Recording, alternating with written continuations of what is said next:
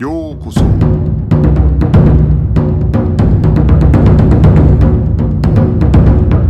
Eu sou o Gustavo e você está ouvindo o Budocast.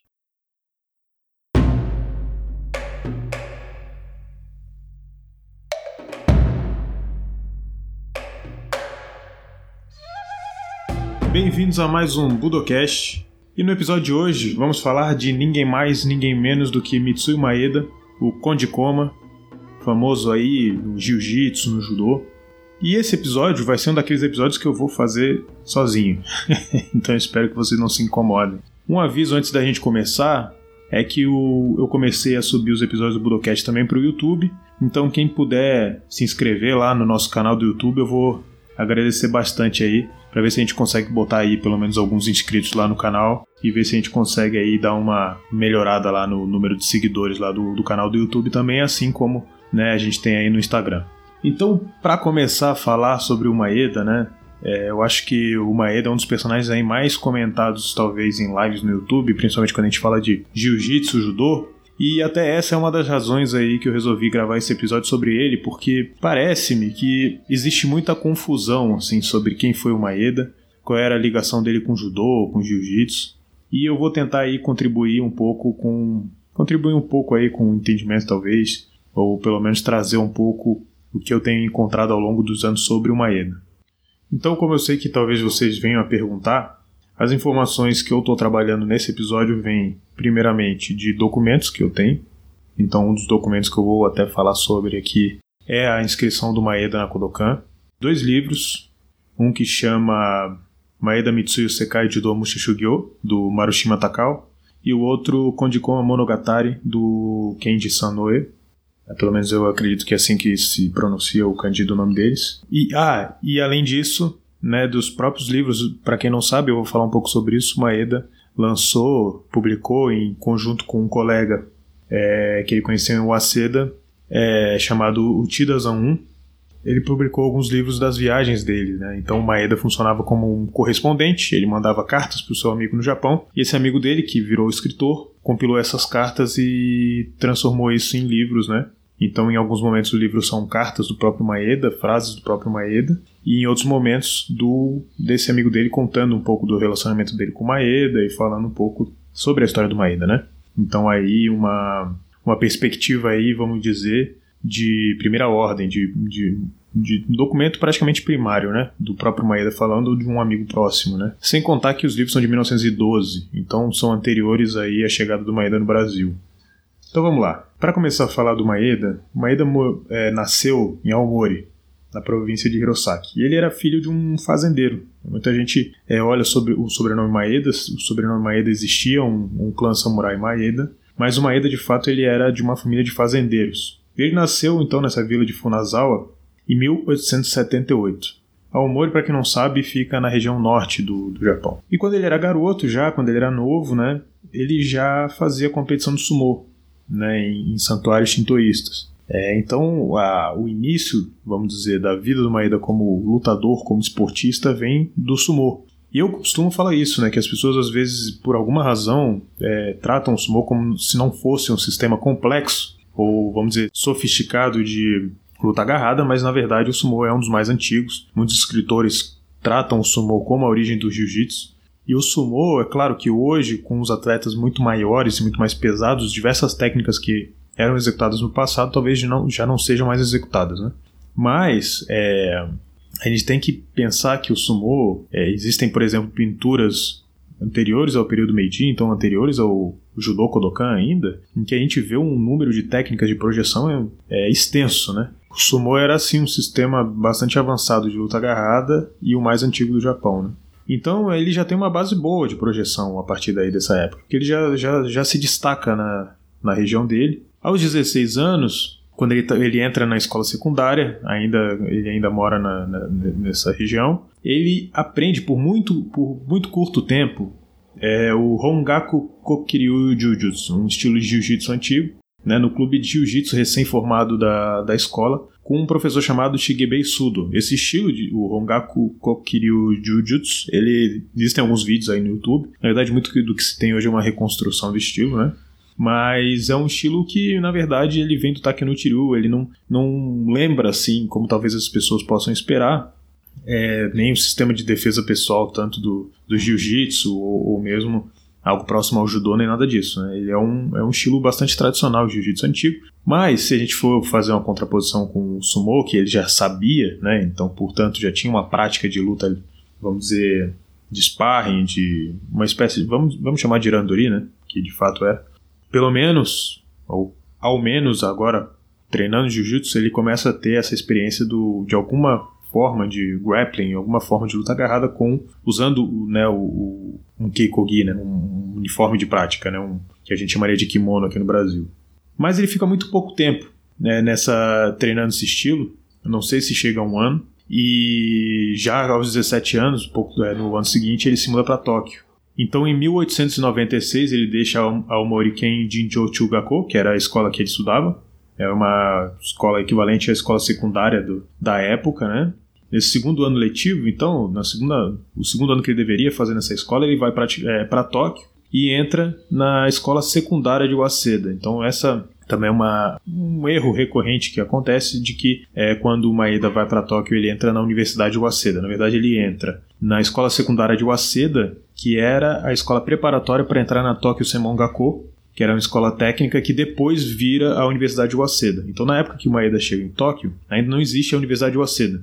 Né? Existe uma, uma recente escola chamada Waseda, que era de escola do ensino secundário, que precisava que se entrava é, para é, ir para essa escola técnica posteriormente, que depois veio a ser a Universidade de Waseda, ainda na época do Maeda, mas um pouco depois dele entrar na Tokusemon Gakko.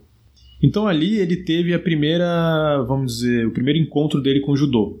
É, na verdade, quando ele chega na escola, não existe ainda um clube de judô, em, em 1896, né? Mas já existiam alguns alunos da escola que praticavam judô. E eles faziam ali uma prática de judô, é, vamos dizer, relativamente informal. Então tinham caras como Kawahara Yataro, Iwasaki Yasuji, Haru Asao, eles eram alunos da, da Universidade de Waseda que treinavam na Kodokan, mas ainda não existia um clube de judô formal na escola. Né? E aí, em 1897, no ano seguinte, que o Maeda chega lá, é, se cria um clube de jiu-jitsu né? Na época chamaram de clube de jiu-jitsu, apesar de quem era, quem se tornou esse primeiro professor lá, foi Sakujiro Yokoyama, que era da Kodokan, né? Um dos Shiteno, existe um Budocast só sobre ele, falando só sobre ele, né? Então, a partir dali, o Maeda se torna aluno do Yokoyama. E aí, no mesmo ano, ele já vai e se inscreve na Kodokan. Né? Então, em 1897, ele entra na Kodokan.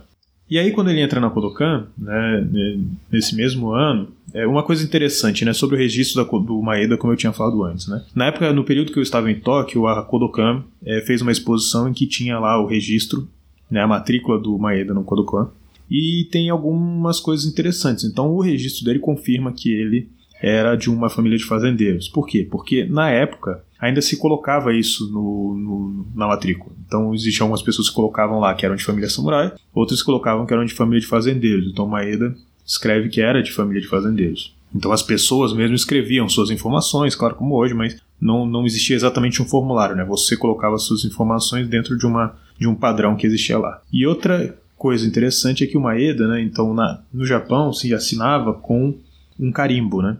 E o Maeda, ao invés de assinar com carimbo, ele assinou com o próprio sangue. Ele cortou o dedo e colocou o sangue dele lá, um, uma forma de assinatura que se fazia muito é, antigamente no, no, nas escolas tradicionais. Né? Algumas até hoje ainda fazem isso. Então o Maeda levou, levou, muito a sério essa entrada dele na Kodokan. Algum tempo depois que ele entra no Kodokan, ainda não muito tempo depois, né, ele participa do Tsukinami Shiai, da Kodokan, e ele vence por volta de 14 adversários. Então esse número varia, 14, 15, mas ele vence 14 adversários e aí, é, ao que parece, ao que se conta, né, o, um dos mestres da Kodokan falou que porque o Tsukanami Shiai, para explicar, né, a pessoa fica lá e vão adversários vão entrando e ela só sai quando ela perde, né? E o Maeda ele não estava perdendo. Então um dos mestres da Kodokan falou assim, ó, encerra, o Maeda sai. E aí foi nesse evento que ele recebe o Shodan, recebe a faixa preta na Kodokan. Ele lutou, ele não lutou contra faixas pretas, né? Ele não lutou contra é, os Yudanshis da Kodokan nesse evento, mas ele já demonstrou que dentro do, daqueles que ainda não tinham Dan, daqueles que ainda não tinham recebido Shodan, ele estava muito acima dos outros, né? Todo esse histórico dele de lutar sumô, dele já ter conhecimento do judô é, quando entrou na, na, na dar algum conhecimento, ainda que muito pouco, de jiu-jitsu lá do, da época dele da, da, escola secundária. E aí, em uh, ah, 1901, então a gente falou em 1897 ele entra no Kurukan, é, em 1901 ele já era conhecido, né, como parte dos três pilares da Kodokan. Então existia o Shiteno, que eram imperadores da Kodokan, né, o Sakuhiro Yokoyama, o Shiro Saigo, Tomita Yamashita, né?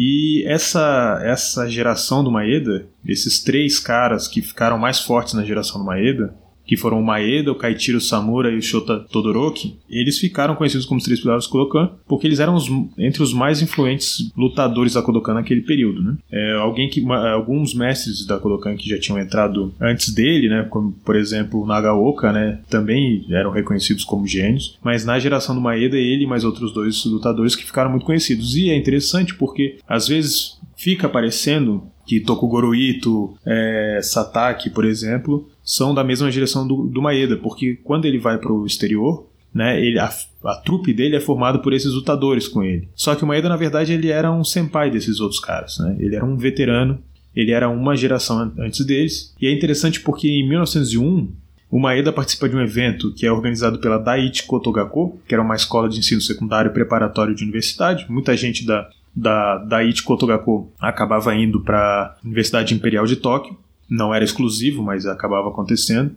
E nesse evento o Maeda já não participa das, da competição em si. Ele participa de uma demonstração em que ele enfrenta cinco adversários de uma vez. Então ele luta nessa sequência de cinco adversários, um deles, né, uma das pessoas dessa, dessa sequência de adversários é o Toku Goroito, que depois se torna muito famoso, principalmente no Ocidente, né? Quando ele vai para os Estados Unidos, luta com diversos lutadores por lá, e depois ele também, em algum, por algum tempo, ele faz parte dessa trupe do Maeda. Outra pessoa que também faz parte desse evento aí, dentro dessa trupe, das pessoas que vão fazer parte da trupe do Maeda posteriormente, é o Satake, né, que inclusive chega a vir ao Brasil com ele, é, adquire um nome brasileiro também, mas que eventualmente acaba voltando ao Japão e tal. Isso é uma história que ficará para um próximo Budocast. É interessante lembrar também que na época que o Maeda está na Kodokan, o nome dele ainda não é Mitsui Maeda, o nome dele é Hideo Maeda, que algumas leituras poderiam colocar como Kosei ou Esai, e por isso que nós temos essas variações às vezes sendo apresentadas, mas o nome dele ainda era Hideo Maeda, né? E ele vem a trocar de nome mais tarde para Mitsui Maeda. É nesse período que ele está fazendo parte da, da Kodokan, então em 1901, né, como eu falei, ele já, já está entre esses três pilares da Kodokan, e com o renome que ele consegue na Kodokan, ele começa a ser convidado ou chamado para fazer função de professor auxiliar em diversas instituições. Então, lembrando, às vezes se fala isso, né? Ah, o professor do Maeda foi o Yokoyama. Sim, inicialmente, eu acho que dá para a gente chamar, dizer que o Yokoyama foi o primeiro professor do Maeda, né? Porque é, quando ele entra na Universidade de Waseda ali, não, não é um clube formal ainda, né? Não tem um professor de fato o primeiro professor ali da, da escola de Waseda é o Yokoyama, então ele, quando ele chega lá, o Maeda tá por lá e é a abertura do clube de judô da escola. Mas quando Maeda vai para Kodokan, na verdade, a bem dizer, né, a Kodokan não é uma, um dojo, uma escola de um professor só, né, é uma escola de vários professores. Então ele teve aula com todos aqueles mestres da Kodokan que tinham por ali. E então a gente vê isso porque ele se torna auxiliar do Nagaoka, na né, Daiichi Kotogako, por exemplo, em 1902, e ele também vai se tornar auxiliar em outras instituições, né? Então ele também vai ter a, a função de professor auxiliando o Tomita na Kotoshi por exemplo, né? Ele, além da Kotoshi ele também se tornou professor da Universidade de Waseda. E além dele, né, então é interessante lembrar que quem também dava aula na Kotoshi, com ele, junto com o Tomita, né, como auxiliares, era um cara chamado Shigeo Yamauchi, que também vai com ele junto com o Tomita para os Estados Unidos, né? Mas Maeda parece que na época de fato era o melhor lutador, era um dos melhores lutadores da Kodokan, né? E aí quando Tomita vai, resolve ir para os Estados Unidos, né? Então em 1904, o Maeda deixa de dar aula em todas essas instituições, o Tomita também, né? Eles largam essa, essa, esse emprego de professores de judô que eles tinham no Japão, né? Tomita, que é do, do Shiteno da Kodokan, também tem um Budocast sobre ele e eles vão para os Estados Unidos para promover o judô no exterior. Basicamente, essa, essa é mentalidade que eles têm no início.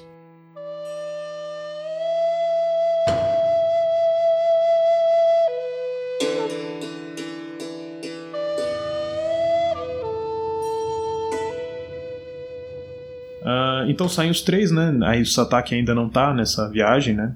Às vezes se fala em alguns lugares que o Sataki foi junto com Tomita e Maeda para os Estados Unidos, mas não é verdade. Foi Tomita, Maeda e Yamauchi, eles foram para os Estados Unidos, né? E antes de, de, de se mudarem para os Estados Unidos, na verdade o auxiliar principal do, do Tomita seria o Maeda, né, nessa viagem. O Kodokan, na verdade Jigoro Kano, então, né, porque era Jigoro Kano quem tomava essas decisões, eles promo ele promove o Tomita a sexto dan e o Maeda a quarto dan, né? Então fica aquela coisa, né, ele fala Dizem, né, que o Jigoro Kano fala que Tomita com Maeda, né, um sexto dan e um quarto dan, fariam juntos um décimo dan. Né? E na época ainda não existia um décimo dan, então né, tinha um, um, significado aí metafórico de que eles seriam ma mais fortes do que a maior graduação da Kodokan juntos. Né?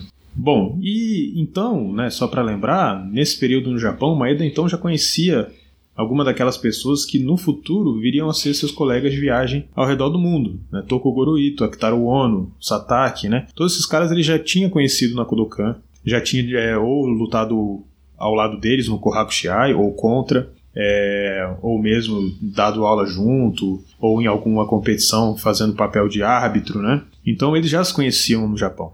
O Maeda, entre eles, é o primeiro a sair em direção aos Estados Unidos. E aí ele chega nos Estados Unidos no final de 1904 é, e até 1905 ele fica junto com o Tomita tentando fazer é, essa, essa popularização do judô nos Estados Unidos. Eles chegam é, na costa leste, né, diferente do Yamashita que estava na costa oeste, né, e lá eles começam a fazer apresentações de judô.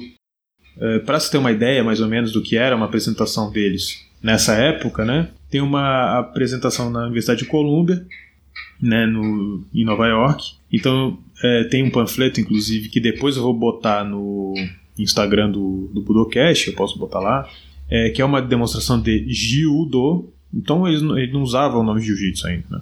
Então é uma demonstração de Judô, o professor Tomita e Maeda, né? Aqui é, o Tomita é referido como é, professor do Pierce College of Tokyo, que seria Gakushuin, e o Maeda como First High School of Tokyo, que seria Kotoshian Gakko, né? Que eu já falei anteriormente. Então eles são apresentados assim como professores de judô, que eles eram de fato professores de judô nessas instituições. Nessa apresentação foi em março de 1905, às 8h30 da, da tarde, né?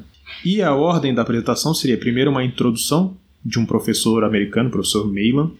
Depois é, teve uma, algumas explicações sobre o que é o judô, etc., do Dr. Takamine, que era alguém japonês da, que, que, que devia morar lá nos Estados Unidos já e vai falar bem o inglês.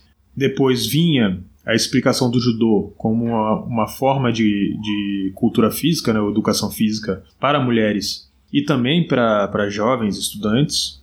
Depois eles ensinavam como você fazer o kemi, como você cair sem se machucar, seguido de uma demonstração de como arremessar um adversário, detalhes de explicatórios né, da prática, como funciona a prática, etc. Geralmente é, é, eles falavam sobre a diferença do kata para o randori, coisas nesse sentido. Né?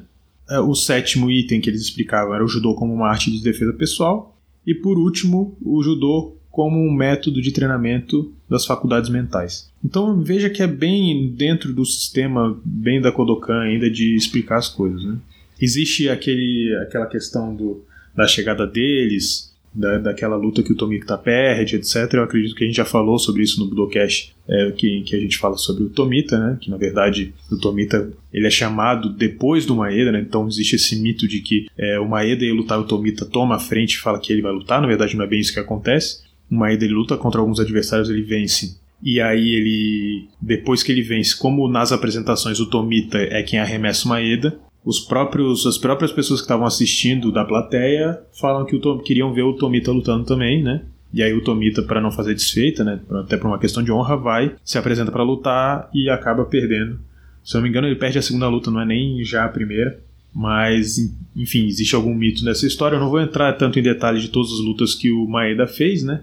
Porque eu acho que isso tomaria muito tempo aqui. A ideia é dar um panorama geral da vida do Maeda e aí no futuro, né, tratar sobre esses detalhes especificamente, mais especificamente, né, falando mais por cima. Mas só para se ter uma ideia, né, é, tem um pesquisador japonês que lançou um artigo em que ele pegou todas as lutas que aparecem nesse livro do Maeda é, que ele fez com, em, em, conjunto com esse colega dele, o Shida Zan, então até 1912 mais ou menos, e ele, ele contou um total de 76 lutas para o Maeda, com 62 vitórias e 10 derrotas e 2 empates. Isso no livro do Maeda lá, que é de lutas que constam nesse livro dele, né? Isso em diversos países, Estados Unidos, Inglaterra, Bélgica, Espanha, Cuba, México, Cuba de novo, enfim. Ele lutou em muitos lugares, lutou em diversos tipos de regra, né? E conta-se que o Maeda de kimono, de judogi, de kekogi, nessas lutas ele nunca chegou a perder. Bom, ele fica com o Tomita nos Estados Unidos inicialmente, tentando apresentar o judô da forma como Jigoro Kano esperaria que fosse apresentado, né? Então até ele faz algumas lutas, ah, mas ele lutou lá fora, sim, mas essas primeiras lutas ainda não são feitas como lutador profissional. Então não existia problema na Kodokan você fazer lutas como amador, sem valer dinheiro, sem ser um espetáculo, sem ser por entretenimento. Isso não era um problema. O problema, dentro do ponto de vista de Gurukano, era uma luta feita por entretenimento, co cobrando ingresso, né? Que isso era o que no Japão tinha criado uma imagem ruim do jiu-jitsu. Então, inicialmente o Maeda faz essas lutas como um amador. Eventualmente ele se separa do Tomita, é, e aí é quando parece que de fato ele é, começa a fazer essas lutas como profissional. Na verdade, esse seria outro mito, né? Porque dizem que Tomita volta ao Japão, é, arrasado pela derrota que ele tinha tido. Na verdade, Tomita ele continuou nos Estados Unidos por mais tempo do que o Maeda, né? O Maeda sai dos Estados Unidos logo na sequência para ir para a Inglaterra, tá para a Europa. Mas o Tomita, ele ainda permanece nos Estados Unidos, só que ele vai sair da costa leste, ele vai para a costa oeste, né? E fica mais um tempo lá antes de voltar para o Japão. Bom, e aí, saindo dos Estados Unidos, então ele faz algumas lutas ali nos Estados Unidos, pouca coisa. Faz, pelo menos segundo o livro dele, né? Ele faz 13 lutas nos Estados Unidos, né? Tendo 12 vitórias e uma derrota. E aí ele vai para Inglaterra tal, que ele tem muito mais lutas lá, né? Quando ele chega na, na Europa, quando ele vai para Inglaterra, ele encontra, na verdade, ele já encontra o Akitaro Ono nos Estados Unidos. Eles, eu não sei se eles vão junto, não lembro se eles vão junto, mas na Inglaterra também, na Europa, eles também estão juntos lá. Akitaro Ono também tá por lá e lá ele conhece, ele se encontra com o Yuki Utani, o Yenishi, o Raku, o Taro Miyake, o Gunji Koizumi, que são caras que ficaram muito famosos depois. Né? Na verdade, eles, quando ele chega na Inglaterra, eles já são famosos como lutadores né, na Inglaterra mas alguns deles vão ficar famosos por serem os fundadores da Budokai, né? Que é uma das escolas mais antigas, se não a mais antiga, de judô no mundo e que até hoje está lá na Inglaterra, né? O Yuki Utani sendo o primeiro professor oficial da, da, da Budokai, junto com o Koizumi. E o Maeda, na verdade, ele conta um pouco sobre esses caras, ou seja, ele já sabia que essas pessoas estariam lá antes de sair do Japão. Então no livro ele fala o seguinte, que 15 anos atrás um engenheiro ferroviário inglês que foi ao Japão trouxe consigo de volta dois judokas japoneses para o seu país natal. Aqui ele está falando do Barton Wright, né? Um é o irmão mais velho de Yuki Utani, que agora está em Londres, e o outro é um judoka chamado Yamamoto, de Osaka. Este Yamamoto era um mestre da escola Handa em Osaka, e se tornou um membro da Kodokan depois disso. Quando o Sr. Maeda, na verdade quem está contando aqui é o, o Shidazan 1 a partir daí, né? É, sobre o, o, Maeda, né? Esse colega dele que escreveu aqui junto com ele o livro. Quando o Sr. Maeda foi promovido no Kodokan há 14 anos, ou seja, por volta de 1898, ele tinha a reputação de ser o número um em Kansai quando fui para Osaka. É que ele está falando do Yamamoto, né? Na época em que Nagaoka, sexto dan do Kodokan, dominava todos como um quarto dan, ele lutou contra o Sr. Yamamoto no Butokukai em Kyoto. E Nagaoka o arremessou com Yokustemi e ficou conhecido em Kansai como Nagaoka do Kodokan. Parece que ele já era bem conhecido em Kansai. O Sr. Yamamoto é um homem grande e conhecido como parte dos dois gigantes do leste e do oeste, junto com o Sr. Ueno, segundo Dan do Kodokan. Antes do Sr. Yamamoto ir para a Inglaterra, ele visitou o Kodokan e pediu a Yokoyama, sétimo Dan, para se tornar um membro. Naquela época, Maeda foi ordenado a competir com Yamamoto, como se fosse como se Yamamoto fosse um iniciante, quando Maeda era apenas ainda um segundo Dan. E os assentos da Kodokan estavam cheios de Kodansha, como Yokoyama, Nagaoka. No ano seguinte, nas competições do Kohaku Shiai, houve o mesmo sentimento. Como o Sr. Yamamoto já tinha seu estilo de arremesso bem estabelecido, ele pensou que seria como na prática regular do, dos treinos né, do, do Kodokan. Já Maeda, que estava em seu auge, lutou com todas as suas forças. E aí, Maeda ganhou do Yamamoto. Yamamoto, na verdade, eles são os ele, ele faz parte dos três primeiros a serem levados para a Inglaterra pelo Barton Wright. Então foi Yuki Utani, seu irmão, e o Yamamoto. Mas o irmão de Yuki Utani e Yamamoto voltam para o Japão quando Barton Wright sugere então a necessidade de fazer lutas de entretenimento, lutas para divulgar o jiu-jitsu né, é, na, na, Inglaterra. Eles são contra e voltam para o Japão. Dentro da visão da Kodokan e até da Butokai de que só poderiam, só se permitiam fazer lutas amadoras. Né? Quem ficou lá foi o Kyutani, depois foi levado o Yenishi também e tal. E aí se formou uma outra galera lá na Inglaterra de japoneses que começou, continuou tocando jiu-jitsu por lá, fazendo essas lutas de desafio. Mas dos primeiros que foram levados pelo Barton Wright, o único que ficou foi o Kyutani que inclusive conta o Maeda nesse livro, né, que ele escreveu junto com um colega dele, que o Kyutani recebeu a faixa preta do Yamashita, né, o que faz bastante sentido porque o pai do Yukio Tani fazia parte dos instrutores da polícia de Tóquio junto com o Yamashita, né, da Kodokan. Então a gente pode imaginar né, que se o, Yamamoto foi membro da Kodokan e o Kyutani também recebeu faixa preta da Kodokan, seu irmão muito provavelmente também era faixa preta do Kodokan, de judô, né? Então, apesar de se falar muito que eles eram do jiu-jitsu, né? Todos eles tinham conhecimento, eram faixas pretas da Kodokan.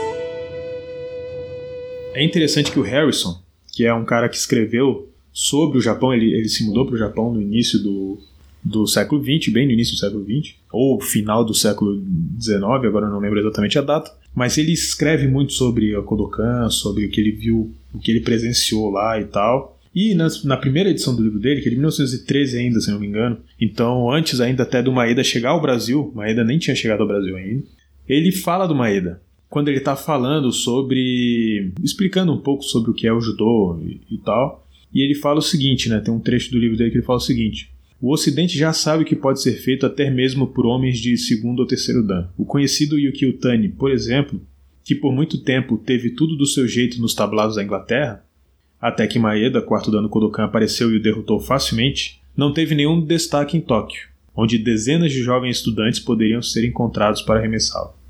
Embora admita que as ovelhas negras existem em todos os rebanhos, afirmo que, tendo em conta a terrível superioridade sobre as bases que milhares de jovens no, Japão possuem atualmente, a comparativa ausência de abuso dessa, dessa superioridade é em si mesma uma prova muito impressionante do caráter uniformemente bom da maioria, justificando assim a afirmação do Sr. Kano de que seu sistema não é apenas físico, mas ético em seu escopo. Então olha que interessante, né? O que ele está falando basicamente é que o Kyutani, no, em Tóquio, ele não, no Japão, ele não conseguiu se destacar. Que existiam muitas pessoas que poderiam derrotá-lo no Japão, mas que na Inglaterra ele conseguia reinar. Até que chegou Maeda, quarto dano Kodokan, e o derrotou facilmente, segundo, nas palavras, segundo as palavras do Harrison, né? E é interessante que depois esse trecho do livro ele foi omitido. Ele não existe nas versões em várias versões posteriores esse trecho desapareceu. E ele, esse trecho, inclusive, do livro vinha seguido de uma foto do Maeda. Uma foto de página inteira do Maeda. Até bastante conhecido. Não existe uma explicação do porquê esse trecho foi omitido. Mas o Harrison, quando volta para a Inglaterra, ele passa a fazer parte do Budokai, que tinha como seu principal professor Yukio Tani. Então, de fato, seria muito complicado, né? Ele fazer parte de, uma, de um dojo em que ele falava mal em um livro do principal professor, né? Então talvez por isso ele tenha tirado a pedido ou armando do Yukio Tani esse trecho do livro, né? Bom, então quando o Maeda chega em Londres, né, é, ele começa... É bom a gente sempre lembrar uma coisa, né? Não existiam competições de judô fora do Japão. As competições de judô elas se concentravam no Japão. Então qualquer lutador de judô que saísse naquela época, essa pelo menos que o Maeda saiu, ele precisaria lutar outras coisas ele precisaria lutar em outro tipo de evento. Então, existiam aqui esses eventos entre estilos, né, de luta agarrada. E toda essa galera do jiu-jitsu competiu muito contra o pessoal do catch. O Maeda, inclusive, ele aprendeu o catch, o catch wrestling, por exemplo, né? E em 1908 ele participa de um campeonato chamado Campeonato Mundial de Catch, de Catch S Catch Can, né, que foi no Alhambra Theatre em Londres ele e um outro cara chamado Yuzo Hirano, se Yuzo Hirano for a mesma pessoa que tem algumas fotos já posteriores com com Maeda, talvez seja o mesmo Yamauchi que saiu com ele de Tóquio, mas eu não sei se são, né? Mas eles lutaram diversas disputas nesse campeonato, né? E conseguiram se destacar, ainda que não tenham ganhado, né? Principalmente porque, comparado aos ocidentais, eles tinham um tamanho mais baixo, né? Nessa época, e na verdade, quando Maeda começa a fazer as lutas profissionais, esse, esse, tipo de circuito, né? Ele passa a adotar o nome de lutador de Amato Maeda, antes ainda do, do, do apelido de Conde Koma, ele já tinha então esse nome de lutador, né? E também quando ele adota o nome Yamato Maeda, na mesma época ele adota o nome Mitsui Maeda, né? Como o nome dele mesmo, né? E aí ele explica algumas coisas interessantes no livro dele, né? O Maeda fala o seguinte: no Kodokan, porque o Neoasa e coisas desse tipo não era interessante, eu não, não praticava. Mas agora fui forçado a praticar por necessidade. Ainda sendo capaz de competir efetivamente com esses estilos de sumo, como Catch as Catch Can e greco-romana. Meu trabalho de Neoasa melhorou muito. Esse sumo, e aqui ele usa o sumo como uma palavra como se fosse wrestling, por exemplo, em inglês, né? Ele fala: esse sumo é semelhante ao saikomi do judô, e é onde você decide a luta. Os europeus que participam desse tipo de sumo são habilidosos para segurar os outros no chão. Como não é algo para ser completamente descartado, eu tentei algumas lutas, e agora eu nunca perderei quando outra pessoa tiver o mesmo peso que eu. Isso se tornou um material de pesquisa muito bom para o Saikomi.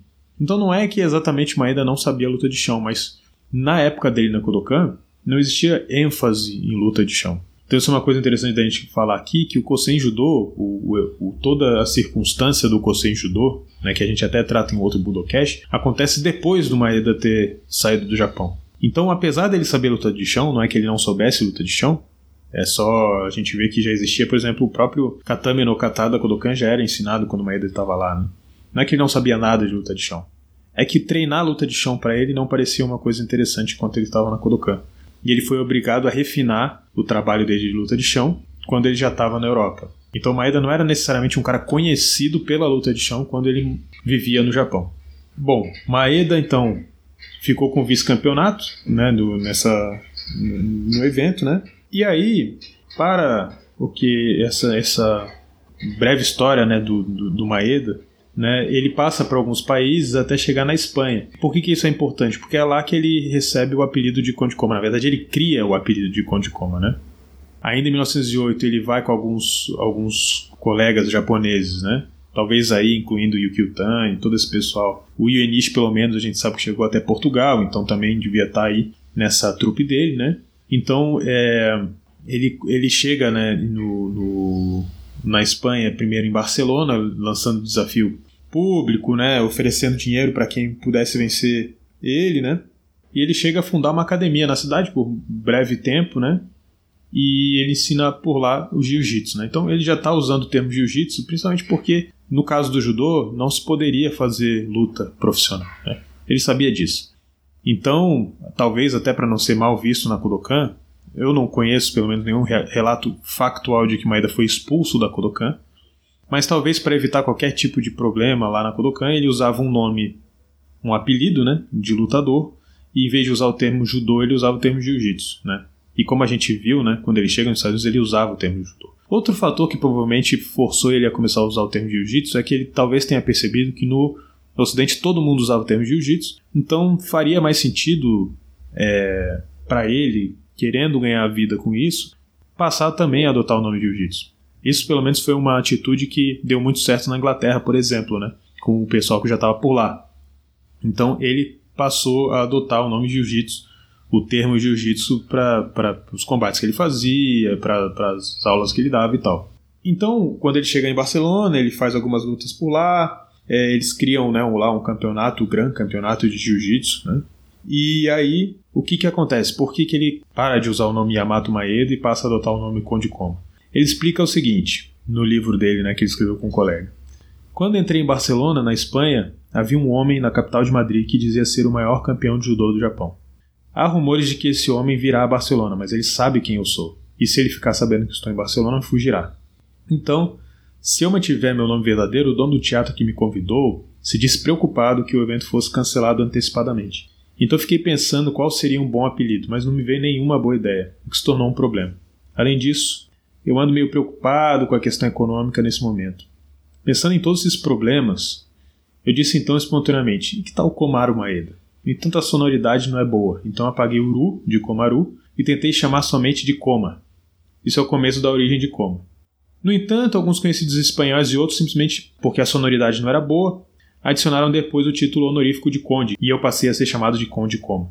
Então aqui ele aponta uma coisa que também é uma mística, e aí talvez, a não ser que alguém tenha uma informação diferente, O próprio Maeda afirma que o Conde do Conde Koma era uma questão de sonoridade e a invenção de um nome de lutador, e não porque ele de fato recebeu o título de Conde, nem nada desse tipo. Bom, nisso o Maeda ele vai para Cuba, vai para o México, volta para Cuba, né? Ele, ele começa a viajar por vários lugares. Talvez o lugar que ele tenha ficado mais tempo tenha sido Cuba, né?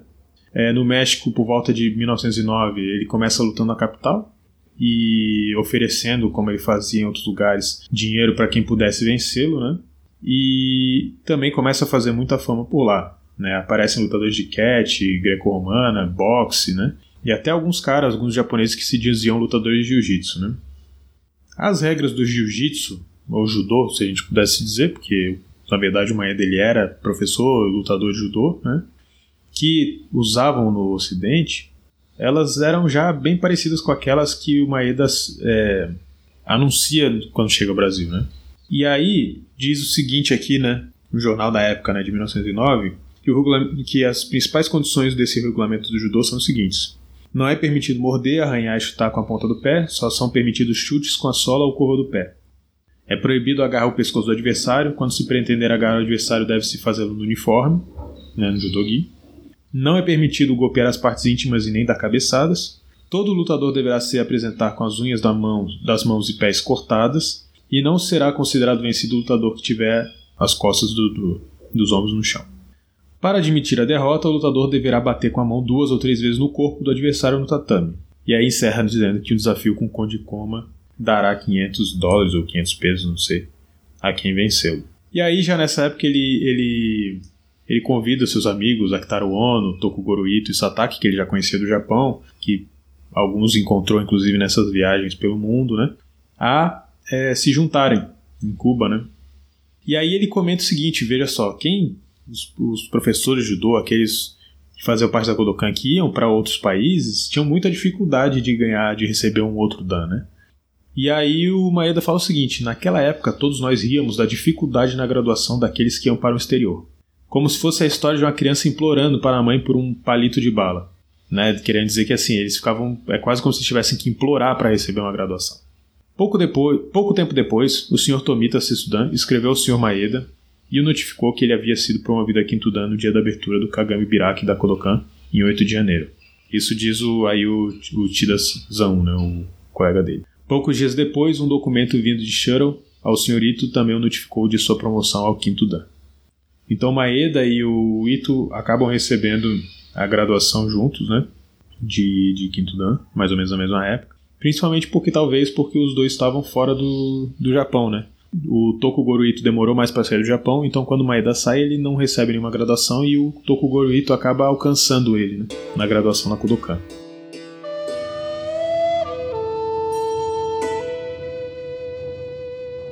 Bom, depois disso, o Maeda faz um tour pela América do Sul até que ele chega ao Brasil. Em 1913, ele está em El Salvador, ele dá aula lá para oficiais do exército, né? Isso era muito comum, né? Eles acabarem dando aula, a trupe dar aula pro exército, pra marinha, né? Essa era uma das formas que eles podiam ganhar dinheiro, além das lutas, né? E inclusive existe um livro do Maeda é, em espanhol, né? Ensinando, né? Um pouco das técnicas de defesa pessoal e ensinando judô, né? Então é interessante porque eles tiveram que de fato se adaptar à vida no exterior, à vida no Ocidente, se eles quisessem ganhar dinheiro como professores ou como lutadores, né? Então mesmo a parte de defesa pessoal, apesar de que a gente pode identificar diversas técnicas que venham do judô ou mesmo do, do jiu-jitsu mais tradicional, mas tudo tinha que ser adaptado para um contexto, eu costumo dizer isso, não, um contexto ocidental. Ou seja, as técnicas tinham que ser executadas em, de defesa pessoal, né? Deviam ser executadas em circunstâncias que for, em, em contextos, em situações que eram comuns na Europa.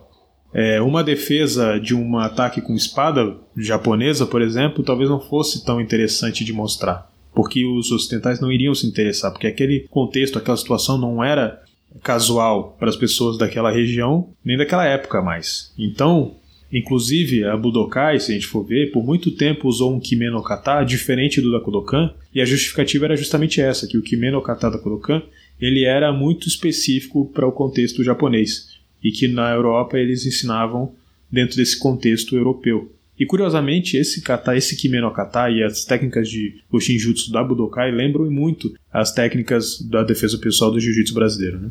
Que era quase como as técnicas de defesa pessoal da Kodokan, falando aqui do, do, das técnicas de defesa pessoal clássicas, né? Quase como se fossem técnicas da Kodokan adaptadas a um outro contexto, né? E as soluções que esses japoneses, que esses professores de judô, de jiu-jitsu encontraram para demonstrar a defesa pessoal em situação, em contexto ocidental.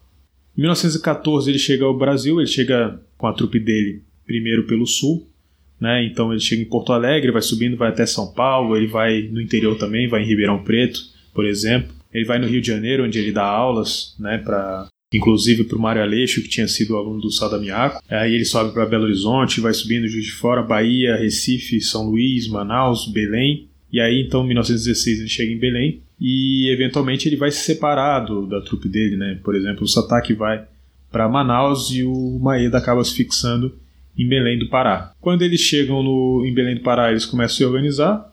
Eles têm apoio de um empresário chamado Pascoal Segreto, né, para fazer a realização dessas lutas, né?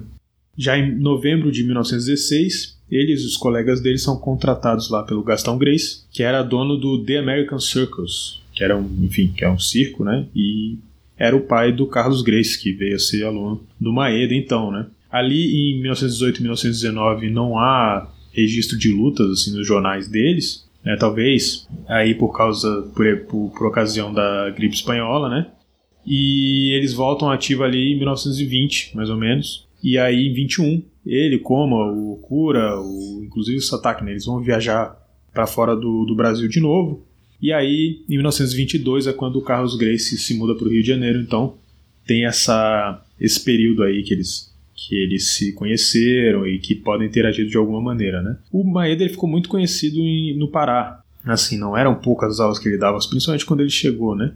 É, quando em 1916, quando ele chega lá, por exemplo, ele vai dar aula no Paysandu, o clube de futebol, né, que tinha recém sido fundado. Então o Maeda ele, tinha, ele não dava aula em um lugar, ele, ele deu aula em vários lugares, né? Inclusive na época a diretoria do Paysandu ela ficou animada com, com, com o sucesso, inclusive, né? Mas quando ele volta para o Brasil depois dessa viagem dele em 1921 e tal, ele deixa, ele para de lutar, né? E a gente vai ter notícia dele de novo, né?